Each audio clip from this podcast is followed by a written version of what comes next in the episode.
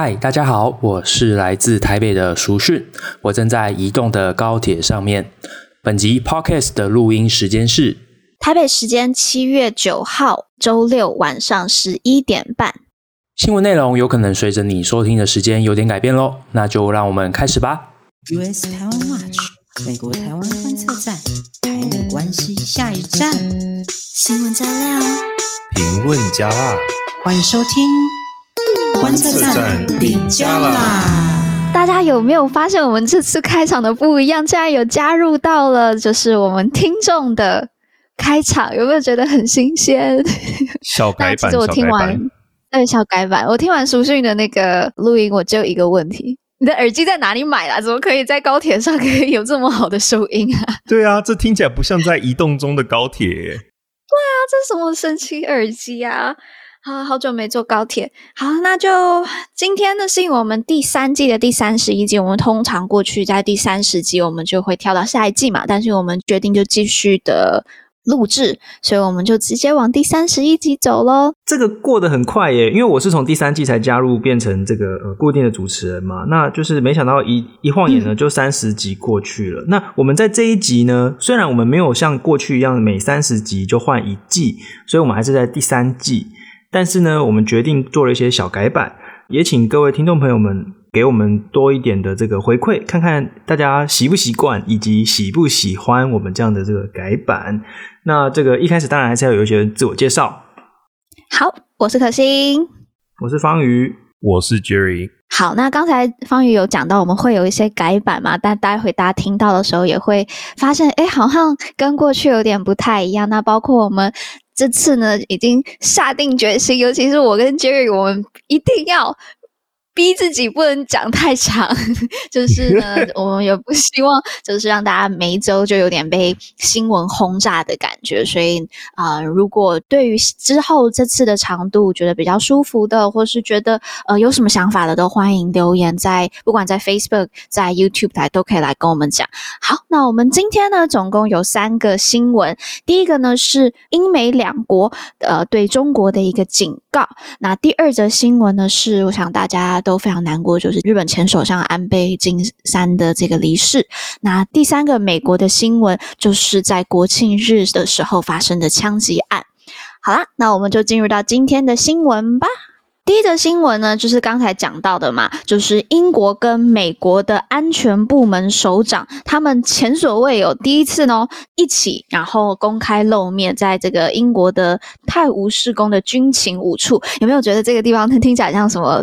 电影会出现的地点，美国的 FBI 局长呢，这个 Christopher Ray，他就在这个呃有点像是联合的记者会上面，他就提到说，中国是对我们经济还有国家安全最大长期的威胁，而且已经干预我们的政治，包括我们最近即将到来的这个选举。那军情五处，军情五处，方瑜纠正我，如果我讲错，是可以像是美国的 FBI 或 CIA 这样子的机构，对不对？呃，坦白说，我不知道，因为每一个国家的那个 每一个国家的情报单位啊，还有国安单位的这个架构都不太一样。坦白跟大家讲说，这并不是我的研究的范围，所以，但是应该是差不多，因为你看他们就是一起一起办的这个活动嘛，而且他们的这个处理的这个业务范围，很显然是非常的类似的。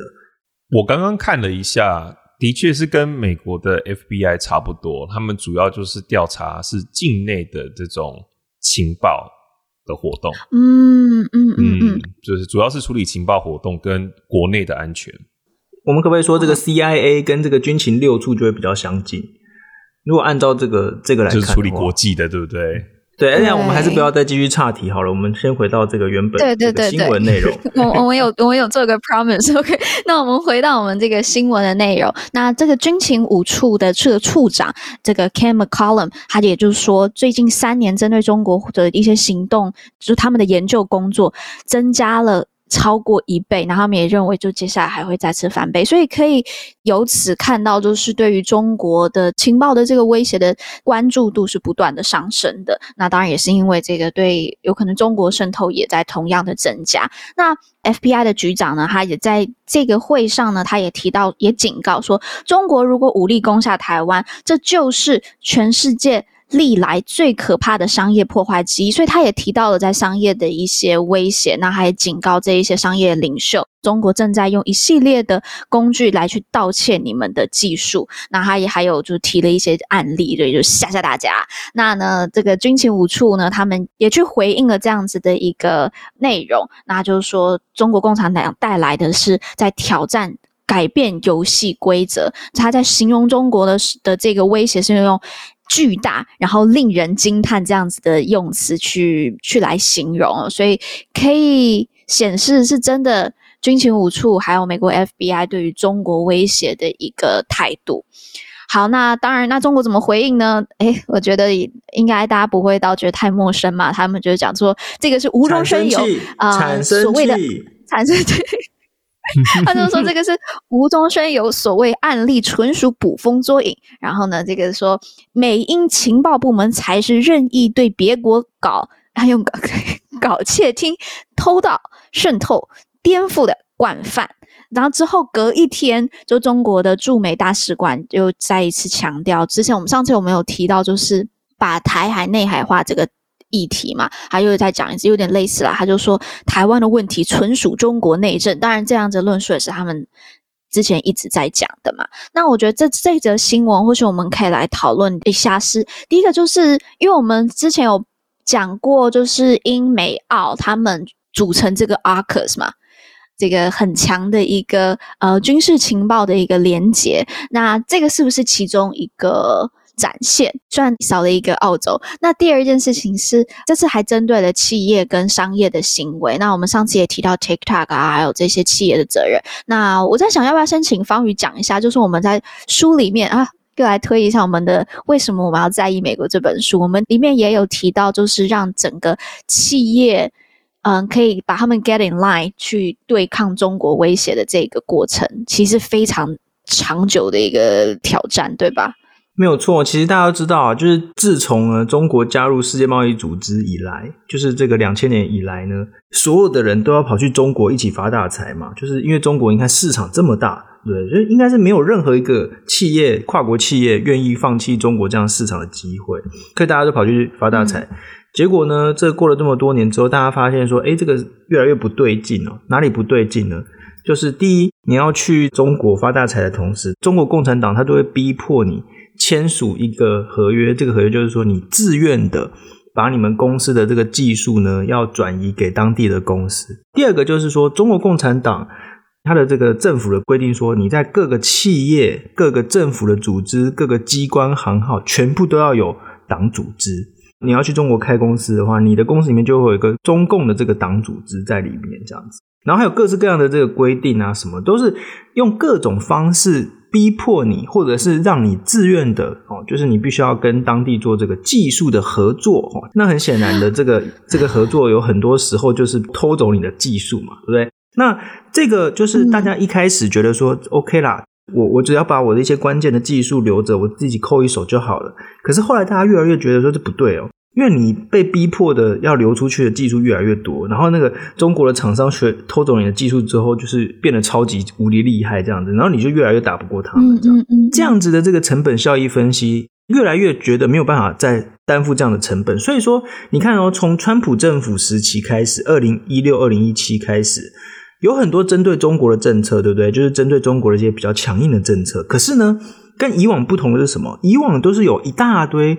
美国的公司会站出来帮中国做游说，就说啊，你不要对中国这么凶啊，不要有那么多限制。可是你看，就是因为大家越来越觉得受不了，就是你看中国就是，而且而且你看，当习近平上台之后，这个野心就越来越大，这样子，所以大家都发现不能再这样下去。所以川普政府到现在，呃，这个拜登政府也是一样，就是帮中国游说的厂商是越来越少了。那也就是因为这样呢，这个呃，美国推行这样的政策，其实也变得越来越容易许多了。跟以前比起来的话，嗯嗯嗯嗯，那我想问 Jerry，你对这个这个新闻你怎么你怎么看？对，其实这个新闻它还有另外一个蛮重要的重点，那其实就讲到台湾的部分嘛。嗯、那台湾的话，那刚刚 FBI 的局长 Ray 他就有说到，如果今天中国真的拿下台湾的话，会是全世界经济上最大的 interruption。我们一定可以想见，我们马上想到就是晶片，对不对？还有这整个世界的高阶晶片啦，所以就是供应链会整个大失衡。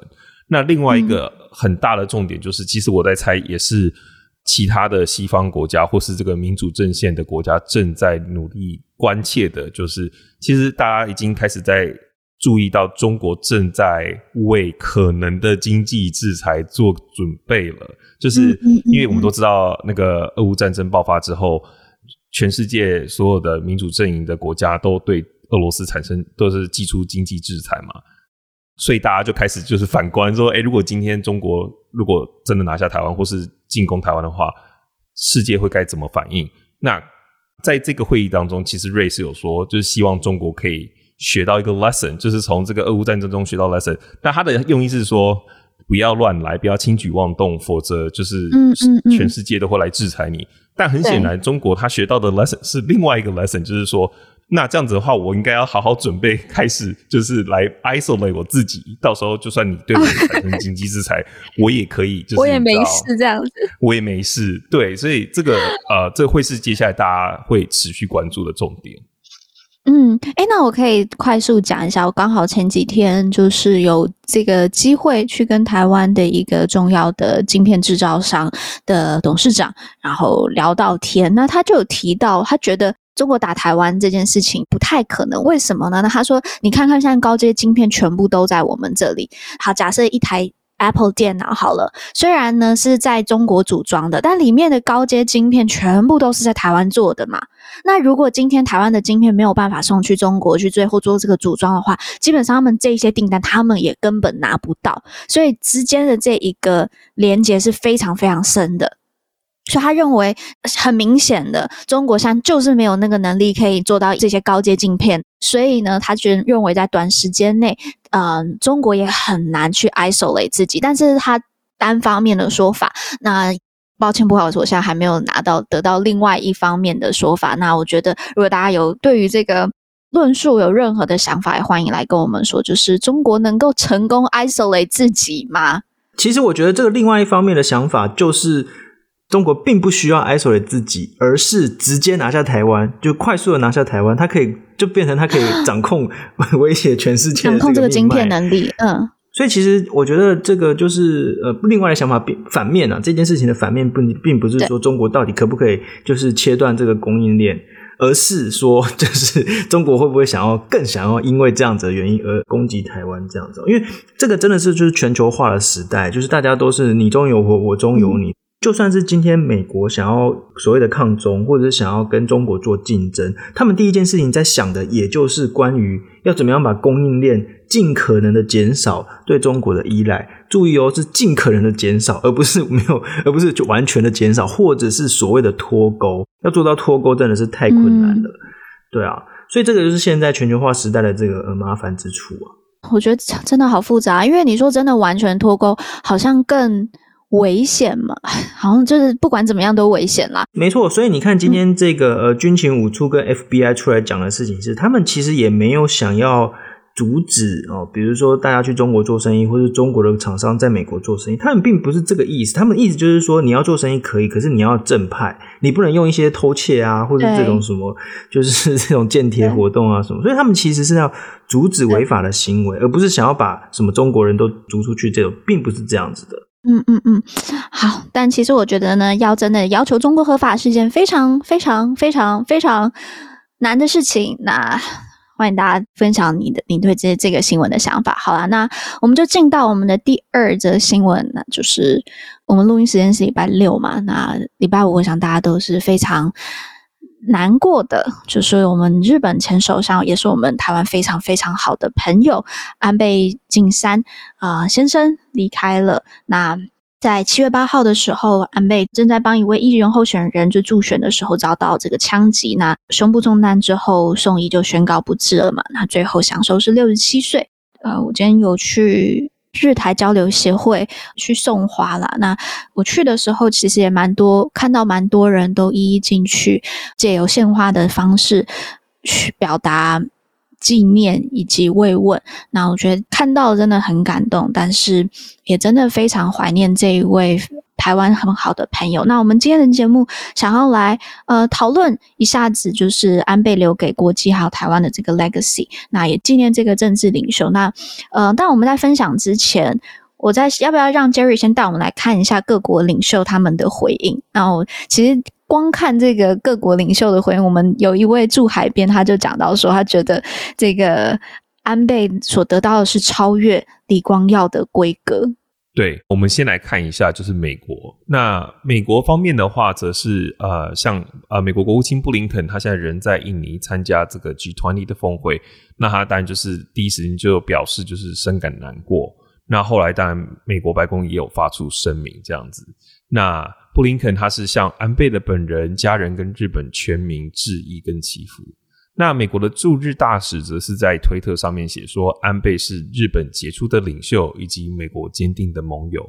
那就连呃，美国前总统川普，大家也知道，川普其实跟安倍还不错，安倍还跟他一起打高尔夫球，对对对对，我记得。对，那川普就说安倍是他真正的朋友，也是美国的真朋友。那印度的总理莫迪也在推特上表示说：“呃，我亲爱的朋友安倍晋三遇袭，我深感忧虑。”这是案发的第一时间啦。那后来得得知安倍过世之后，他就是。超级难过，他难过到连推了六折这样子。嗯，那他甚至还写了一篇很长的文章来怀念安倍。他们的私交其实可以看得出来是很深、非常深的。嗯，对。那新加坡的总理李显龙也是表示震惊。那他也说这个是一个愚蠢的暴力行为。那即将辞职下台的英国首相 Boris Johnson，他听到的时候也是说，这是对于安倍晋三可比的攻击。那他是。非常震惊跟难过。那最让人意外的是，呃，普丁他也在个人的脸书上表示说，他已经向安倍的遗孀母亲致哀。普丁诶，真的是蛮令人意外。普丁是说，就是永远留在认识他的人的心中。我觉得真的就是真的，像我们驻海边提到了啦，就是安倍在国际上面的这一个呃地位。我觉得是没有办法、不能去磨灭的一件事情。那尤其我觉得他也为台湾的这个安全，啊、呃，或是为台湾的这个现在我们的这个定位有很大很大的贡献。那我们先从日本的层次来讲好了，因为其实安倍他成为首相的时候，其实是日本一个大大家会称他为 last decade，就是呃中文是消失的十年嘛，就是消消失的，的十年，日本非常。经济非常不好的时候，对不对？其实我们谈到安倍哦，就是简单来说呢，他是呃日本战后哦，从二次世界大战之后在位时间最长的首相，也是连续在任时间最长的时候，因为他当首相有超过一次以上嘛。嗯嗯、就是他曾经在二零零七年的时候接手小泉纯一郎，结果他大概一年左右就辞职下台，后来就是因为身体的因素。呃对，这个当然身体因素其实算是次要的啦，比较主要的是因为他压不住这个、oh. 呃派系嘛。当时结果他以一个非常戏剧性的东山再起之姿呢，这个重新卷土重来，在二零一二年的时候率领自民党重新的取回政权。因为二零零九年的时候，自民党就变成了这个呃在野党哦，这是很少见的哦，在这个呃一九五五年日本这次这个宪法体制施行以来。自民党是执长期执政，就是他是在野党的时期，真的是非常的少。那安倍在二零一二年的时候呢，成为再次成为呃自民党的主席，然后呢带领自民党重新胜选，重新执政，一直执政到二零二零年，这个八年的时间，大家不要小看这八年，日本的首相很少做超过一年的，对，所以他是在位时间最长的首相，也是影响力最大的首相。那他这个安倍，呃，他在国内政治方面最厉害的地方就是所谓的安倍经济学，英文就直接创造一个名词给他，叫做 Abeconomy，就是安倍经济学这样。经济学前面接他的姓，这是什么意思呢？他是用量化宽松的方式哦，还有让日元贬值，让整个日本经济整个被带动起来。那刚才我们讲到失落了十年，这是什么意思呢？这个是从以前的日本人真的非常厉害哦。然后在一九八零年代的时候，日本人就厉害到他们到处全世界买下了超多那种地标啊什么。然后美国人呢就看得很生气，就很担心，所以就联合很多国家施压日元要升值。就日元一升值之后呢，这个再加上日本政府的一连串经济失误啊，政策的失误，所以造成整个经济大崩盘。为什么大崩盘？是因为升值之后呢，你的那个东西就会变贵，那你的这个出口的竞争力就会减弱嘛。然后呢，这个崩盘之后呢，嗯、就是整个失落的十年，这样就大家不敢花钱，然后就是反正就很惨。嗯嗯嗯，对市场没信心了。没有错，这个我们不能讲太多哈。就是总之是一直到安倍 安倍之后呢，是整个把日本经济重新的带起来。那不只是在国内方面，安倍为什么会在这个今天全世界就是都在缅怀他？为什么大家认为他是一个真正的政治领袖？是因为他不只是带日本走出经济的这个呃困境，以前日本一直都被人家说是经济的巨人、政治的侏儒，这其实跟德国很像，因为就是二次世界大战之后，日本是跟德国一样都是侵略国，所以大家不准他们在政治上扮演太重要的这个角色。那真正的让日本成为国际政治当中的要角，就是从安倍开始，其中最重要的当然就是所谓的印太战略。那安倍是印太战略最早的构想者哦。然后他从二零零六年哦，从二零零六年就看出说，哦，这个中国的发展下去肯定会失控，所以必须要做出平衡。对，对，从二零零六年他就开始去提倡说，嗯，OK，民主国家要联合起来，一起来制衡中国这样子。对，他那个时候好像讲钻石四角，对对对对，就是印太战略的前身。对，所以我这边可以再补充一点啦，就是现在我们看到印太战略，其实是在呃川普开始执政之后，安倍他很努力的去推，那川普会接受这样子的一个提议，很大的一个部分也是因为。安倍他在推这一个印太战略的时候，他早就已经把刚才提到他跟莫迪之间的这一个私交是很深的嘛，他已经长期的去维系跟印度的关系，以及澳洲的这个关系已经拉起来了，所以等到他 propose 给川普的时候，已经是一个。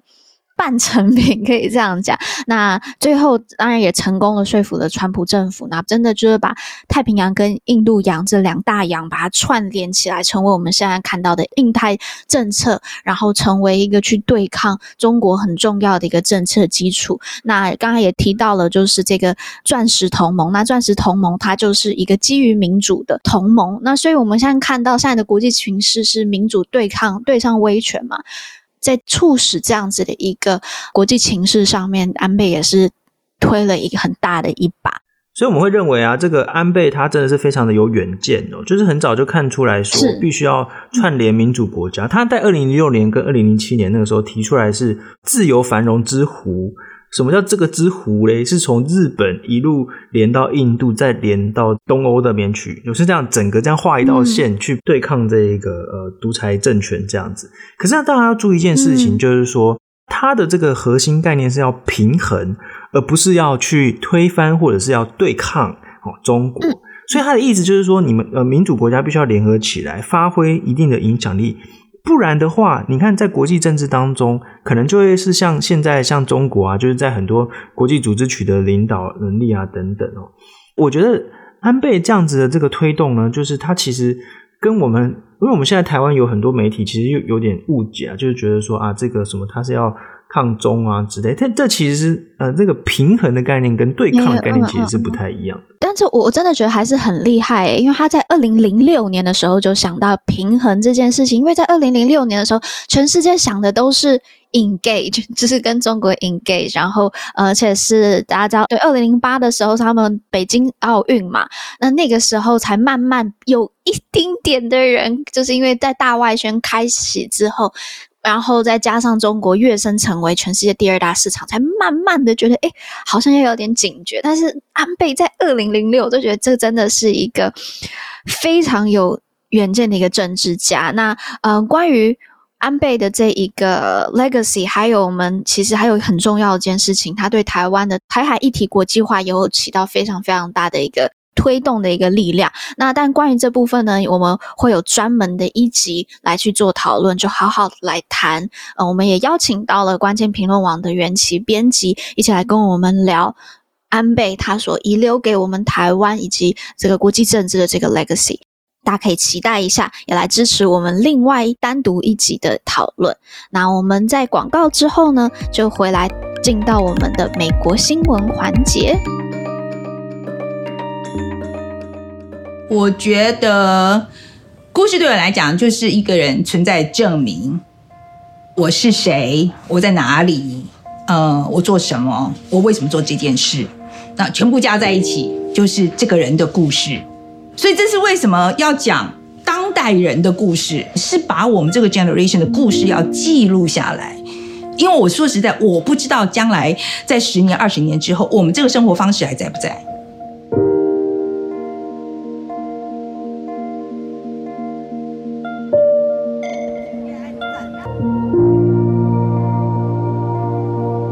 现在。我想请你来支持《说故事的人》第二季的集资计划，让我们一起来说我们的故事。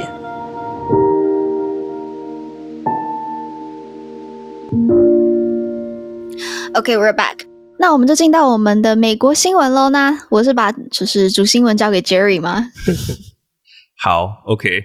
那其实这一周的美国新闻真的太多新闻了啦！最近美国真的发生很多事情。不过，我觉得最让人意外的，应该就是在 Fourth July 的枪击案。其实我们上一集最后要结束的时候，我都本来，因为我们那时候我们录影的时间通常都是星期六嘛，然后那个其实就是国庆日的周末，就是想说啊，我忘记跟大家讲，就是那个 Fourth July，Happy Fourth July。那但是没想到，就是过几天，真的是国庆日当天。就发生这样的惨案，然后真的是非常的讽刺，因为才在这个枪击案发生不久，美国才刚通过一个两党跨党派支持的三十年来第一次有重大突破的枪支改革法案，然后结果就在美国国庆日这一天，就是发生这样子的枪击案，嗯，那真的是非常令人难过。那这个。主要就是在美国的伊利诺州，在芝加哥的郊区有一个叫做呃 Highland Park 高地公园式的一个城市。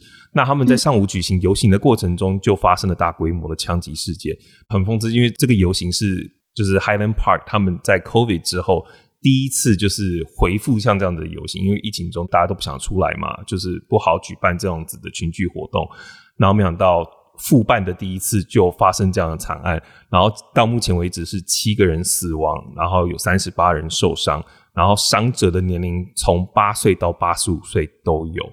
那这个二十二岁的枪手 Crimo 呢？Crimo 三世，他在案发后几小时就被逮捕了，然后目前已经被起诉七项一级谋杀。如果罪名成立的话，那他几乎就是面临终身监禁且不得假释的这个最高刑期。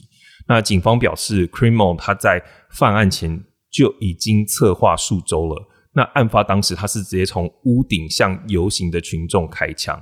然后我不知道大家有没有看影片，其实我有看，看那很恐怖，就是你会觉得你会觉得像在放鞭炮。当时很多人以为是烟火，因为传统就是在 Fourth July 大家会放烟火。然后后来听到尖叫，然后甚至看到就是有血在路上这样子流，嗯、大家才开始疯狂逃走。所以他是直接从屋顶向群众开枪，然后开了大概有七十几枪，然后他最后是他当时还是以女性的服装乔装，对，七十几发。所以他绝对不是用要那种就单次上膛的那种枪，哎。Exactly，等一下我们会讨论这个东西。Oh, 没错，他他就是我们可以看到，包括像上次之前讨论这个德州的 Uvalde，德州 Uvalde 是 AR-15，他们都是这种。连续的一次就是可以，对，他当时是这个 Crimo 三世，他是当时乔装成女性，然后结束之后，他是直接把枪丢在现场，然后就混入群众逃走这样子。那伊利诺州的参议员，那这个参议员同时也是参议院民主党的党鞭杜宾 Durbin，他就表示说，其实我们最近看到非常多大规模枪击案都是 AR-15。那他说，像 AR-15 这种专门为大规模屠杀而生的武器，它完全没有运动、狩猎，甚至是自卫的价值，那就是一个屠杀的工具。But the AR-15 is the most common weapon being used in mass shootings that has no sporting purpose, no hunting purpose, not really a self-defense purpose. It is a collector's item, and there are millions of them across America. They were invented for the military for mass killing. 所以听完之后，可心跟方宇，你们有什么感想吗？我我其实有点麻木了，对不对？对啊，就是就是这类新闻真的看了很多，然后而且一直都是会进入无限的循环嘛，就是每次有大规模枪击，然后大家就开始来检讨这个枪支的法案。但是呢，这个不管怎么样呢，你只要有动到任何的法案。不管是买枪也好，什么背景检查，或者是限制那个你不能一次发射太多发子弹的这种东西呢，一定就有很多的人会跑出来说啊，这个是我们基本权利等等，巴拉巴拉。然后呢，这个你看之前那个纽约。不是才刚有一个这个呃法案嘛，就是被那个大法官说是违宪，对不对？就是他的那个法案是怎样？就是说你不能随便乱公开吸枪，你要你要吸枪的话可以，可是你要有这个 license 啊，或者是你要不能够大大的拿枪，这种法案都会被大法官视为是违宪诶。所以你看，就是任何要动到跟枪有关的法案都很难通过。所以说。美国这个问题基本上是无解啦，你只能，我们就只能眼睁睁的看着这个生命这样子不断的被剥夺，这样，这这是我的感想。那可惜你的你第一时间感想呢？我一样，我一样就是觉得天哪，怎么又来了？那我尝试着跟很支持拥枪的这一群人，我就去试着跟他们去讨论，就他们的想法是什么。其实跟方宇刚才提到很像，就是。当你跟他讲，就说 OK 要 background check 要不要？OK 要，他们觉得这是好的。那不要让就是呃，有可能过去有一些前科的人拿枪，要不要？我说也要。那是不是不要有这种大规模的杀伤力的武器？是不是呃，要不要禁止？也都是说要。OK，但真的法案推出来的时候，又会被一些讯息媒体。呃，或是内容，他们会被影响到，就是任务他就会说，哎，不对，不对，不对，我们美国，我们的第二修宪案保障我们人民拥枪的权利，这个是我们美国最不一样，然后呢，我们最值得骄傲的一件事情，所以我们不能有任何的一个限制在于我们拥枪的权利上，因为如果我今天退让了一步，接下来我就要退让到很多步了。对，可心其实刚刚讲到的完全就是一些保守永枪派的论点。其实老实说哦，就是如果你看美国的民调的话，就连大部分的永枪的支持者，他们就是以常识上来说，他们其实都是支持说，譬如说我们要更严格的审查啊，或者是说像这种大规模这种几乎是为战争而生的这种武器，不应该被平民所持有，大家都很赞成。但是这个东西到了国会，就是会一直卡，一直卡，一直卡。那也有。像刚刚可心讲到，就是其实他们有几派，就是比较激进派，他们的论点就是说，虽然你看普遍民意是支持，譬如说好废 A R fifteen，就是 A R fifteen 不能卖，但是他们就会说，如果今天进了 A R fifteen，那明天他们要进什么呢？他们就会一直进下去，最后我们什么枪都不能拿，就是他们的很滑坡啊，不对，就是超级很就是很严重的滑坡，就我这之间没有。没有因果连结啊！我真的不懂。对，我我懂，这这真的是几乎是，甚至我看到一些美国媒体的报道，是像一些主播，他们甚至自己都表示说，他们真的已经累到就是不知道该怎么办了，因为这是在国庆日嘛，这是假日，然后突然有这个枪击案发生，他们就要赶到现场。目前美国的状况是，他们必须要去选择性的报道了，因为。枪击案，尤其是 mass shooting 太多了。到目前为止，二零二二年，美国已经有超过三百二十起的 mass shooting，三百二十起，我们都还没有三百二十天，对不对？那就已经有三百，所以他们每天其实是在挣扎着，就是我要报哪一起的 mass shooting。那他们通常就是选史上最惨重的。光是刚刚讲到这个国庆日的这个周末，就有十四起的 mass shooting。回到这个这一次的这个新闻啊，Crimo 这个犯案的凶嫌，他二十二岁嘛，对不对？对，他虽然最后被抓到，但他中间是一度逃亡到呃 Wisconsin，他本来是在 Illinois，然后他到 Wisconsin 州，然后他也到了另外一场国庆游行，他甚至考虑要在那场国庆游行继续就是开枪，但他最后是没有，就是很很很惨。我因为我这几天都一直看相关的新闻，然后其中一个是大概大家都听到就是。有一个两岁的男童，因为他们是全家人一起去，他的父母都在这一次的就是大屠杀中丧生，所以他就是变成一个孤儿，非常令人心碎。那我想要回到刚刚可欣跟方宇都有讲到非常多跟枪支管制相关的想法嘛。那刚刚我提到拜登在六月二十五号才签署这个美国三十年来第一次最重大的这个枪支改革法案，叫做 Bipartisan Safer Community Act。我现在讲一下这个法案有什么东西。那你根本不重大，好不好？想要听一下，一点都不重大。破梗。譬如说，以我的标准来看的话，我觉得这个法案就是小跨步、小步前进而已，根本就是不到重大。但是以美国的历史来说，这个已经算很重大。这个法案它到底有什么内容？第一个就是它强化了对十八到二十一岁购枪者的背景调查 （background check）。那这跟有一些人的期待是有落差，有些人是说要把永枪的资格提到二十一岁，但这个法案并没有做到这件事情。它，但是它有针对十八到二十一岁，就是他加强你的背景调查，然后它也会杜绝这个叫做就是补强了这个 boyfriend loophole，就是说，呃，虽然他们并没有结婚，但是如果是在伴侣关系当中有一方曾经有家暴的现象，那这个就被列入就是 red flag 里面。所以，因为以前是说你要家暴必须是一个结婚的 family，但但这次他只要是有伴侣关系就算是。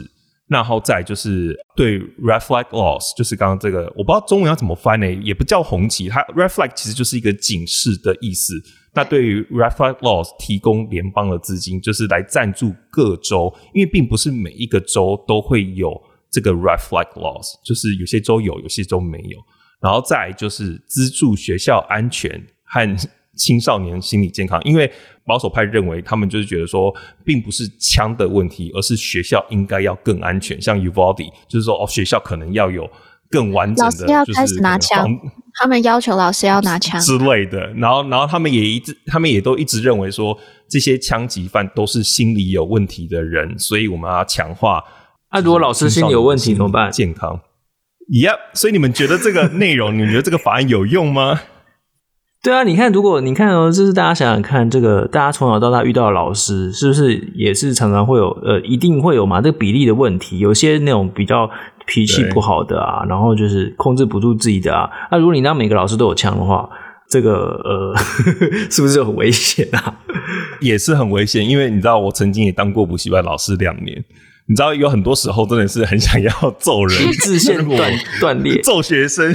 对对啊，因为学生有时候真的是小屁孩，真的是很很难搞。说说真的，老师，你你让他拿枪，他就可以阻止歹徒吗？这个我有听说一部分的说法啦，他们不是说所有的老师都要拿枪，而是有可能学校特定几个，然后他们的呃心理素质有可能经过就是认证，有可能是体育老师或者什么，就他有可能身材也比较魁梧。或是这样子的一个前提之下，然后让他是可以有权配枪的。那当学校有任何状况的时候，他可以第一时间冲过去，呃，去保护。呃，如果有这样的前提，我我我不知道，或许好。呃，那我太不明确了吧？好，这个我不多讲，但是呃，John Oliver 有做一集叫做《School Police》。那他简单来说，其实很多学校都已经有采取这个校警的制度，就是他的确是警察哦，但是他是驻校警察。但后来发现，他其实带来更多的问题，因为这些驻校的警察，老实说，他有点像是游走法律的边缘。他到底职权到底是什么样？因为后来就发现，这些驻校警察在学校里面，他们。完全不难想象，就是针对有色族裔或是黑人，他们盘问的次数比较多。譬如说，同样都是学生在学校里面走廊走路这样子，可是校警就专门去找，譬如说黑人或是有色的族裔或是移民，就说，哎，你在干嘛？你在做什么？这样子，等于是说，这些有色人种的学生反而觉得在学校压力更大，每天上学就会觉得我到底。怎么了？这样子，然后甚至是很多校警，他其实对于规则都不熟悉。像譬如说，有一个案例，就是一个女生在做化学实验的时候，她其实就调皮啦，把一个东西就是弄化学反应，让她这样子喷出来，这样子就是有喷东西，就是有点像是也不到爆破，但是就是喷东西出来。然后校警看到之后，就把她逮捕了。她才小学生，然后就逮捕，然后后来。最后，虽然这个案子被撤销，可是这个人有案底了。我不知道你们有没有在美国找过工作，或是申请东西。哦、你在找工作的时候，他都问你问你说，你有没有曾经被？有没有？对对对，Exactly。那虽然他最后这个案子被撤销，可是请问他在回答这个问题的时候，他有没有被逮捕过？他是有的。那就是他等于是任意执法的情况之下，对于学生其实造成非常大的危害。那我这边就不多讲，就是大家可以去看那一集。不过回到这个法案，你知道最讽刺的是什么吗？我们刚刚不是说这个法案它是要赞助就是这个 Red Flag Laws 吗？然后要做加强背景调查吗？然后最讽刺的是这一次的枪击案，这个凶嫌二十二岁的凶嫌，他其实在二零一九年的时候有被举报过。第一次被举报是家人说，呃，他有自杀倾向，然后呢，警方就来就是去看一下，然后后来他们就说啊，没事的，后来就接受心理辅导就没事。但同一年之后，因为他扬言说要杀所有人，警方又再度造访到他家。嗯然后呢，而且还从他的房间搜到十七把刀，就是已经有一堆武器了。但是他那个时候，他的爸爸就出来坦说：“哦，没有了，那是我的刀啦，他没事，他没事。”所以最后也没有成案。也就是说，如果当时这个东西有成案的话，其实他后来就是无法买枪，因为在伊利诺州，他们其实是有 background check 的，所以等于是说他就会买不了枪。但是他爸爸就。出来，当时就出来帮他谈。你知道，现在美国社会舆论一部分的人都认为他爸爸有责任。你知道为什么吗？因为 Criminal 他现在是二十二岁嘛，可是他当时十八岁的时候未满二十一岁还是什么的，就是你需要父母帮忙写 application，他爸爸就帮他写 application。明明知道他有自杀倾向，然后他也有想要杀人的倾向，然后他爸爸还是帮他买枪。Ridiculous. 所以我就觉得这个法案。就算拜登今天签的这个法案，在这个情况之下，还是完全挡不住 criminal 最后持枪，然后造成今天的悲剧。所以我我觉得这个法案是象征性的啦，就是必须要往前走。我确实我觉得太多实际案例都没有办法挡下来。但是，对啊，我说真的，我觉得我让我最难过的就是到底还要多少起，多少个小孩死于枪下，多少个 family 因为枪支的关系而破坏。才能真的有一丁点的往前，至少至少在枪支控管上面可以往前一步。我我真的不知道到底还有多少集呢？我我觉得这个说真的，就像刚才讲的，已经麻木了。而且这些保守派的人，通常在那个堕胎议题上面，他们都会称自己是 pro life 哦，要保护这个生命这样子 pro life，然后就他们也拥枪，然后就是你知道，就是拥枪就 pro choice 啦，拥枪的时候就是我有这个 choice。之前那个一大就是那个脱口秀嘛，就说啊，这个所以呢，那些所谓的 pro life 啊，就是所谓的要保护胎儿生命的那些人呢，当这个胎儿出生之后呢。因为保守派嘛，就是也会拒绝给予这个社会福利，拒绝给予任何的这个儿童照顾的这个津贴。然后呢，OK，那你就等你自生自灭。好，那你好不容易长到小学之后呢，诶，然后就会被这个用枪的人 mass shooting 杀掉这样子。然后这个地狱梗就会用在这个脱口秀。可是某种程度上来说，的确是美国现在一个非常麻烦的这个状况啊。以政治学的角度来看哦，就是说，为什么我们要讨论这么多距离台湾这么遥远的事情？因为你知道，就是在美国，其实这些就是社会上最基本、最根本的这个所谓的社会分歧的地方哦，堕胎权、LGBTQ 的这个少数族群，然后呢，这个永枪权，就像我们台湾在讨论蓝绿、在讨论统独一样。好，台湾最根本的分歧就是对中国的看法，对于国家未来的看法。可是，在美国来看，就是这些，就是永枪，就是堕胎，就是这个同性婚姻啊，这些。有的时候，我们在台湾常常会看到说啊，那个就是什么左交的议题啊，或什么。这其实因为美国就是距离的关系啊，就是我们对于美国可能还有一些误解哦，所以我们会希望帮助大家了解这些。对啊，那就请大家在我们的平台上面留言，让我们知道。你怎么想？你觉得这个法案有用吗？那你觉得接下来下一步可以怎么做？好，感谢方宇的补充。那我们今天的节目也进到尾声啦。那谢谢大家收听观测站底加辣，我们会讨论台美关系和国际动态。我们的粉专 US Taiwan Watch 美国台湾观测站也会随时更新台美政治的动态。而这个 Podcast 呢，就是来服务有可能太忙只能用耳朵收听新闻的你。那我们也会帮各位加料加辣。那感谢大家听到最后，也别忘了在你的收听平台 follow 观测站，帮我们按赞哦。我是可心。我是方瑜，我是 Jerry，那我们下周再见喽，拜拜，拜拜，拜拜。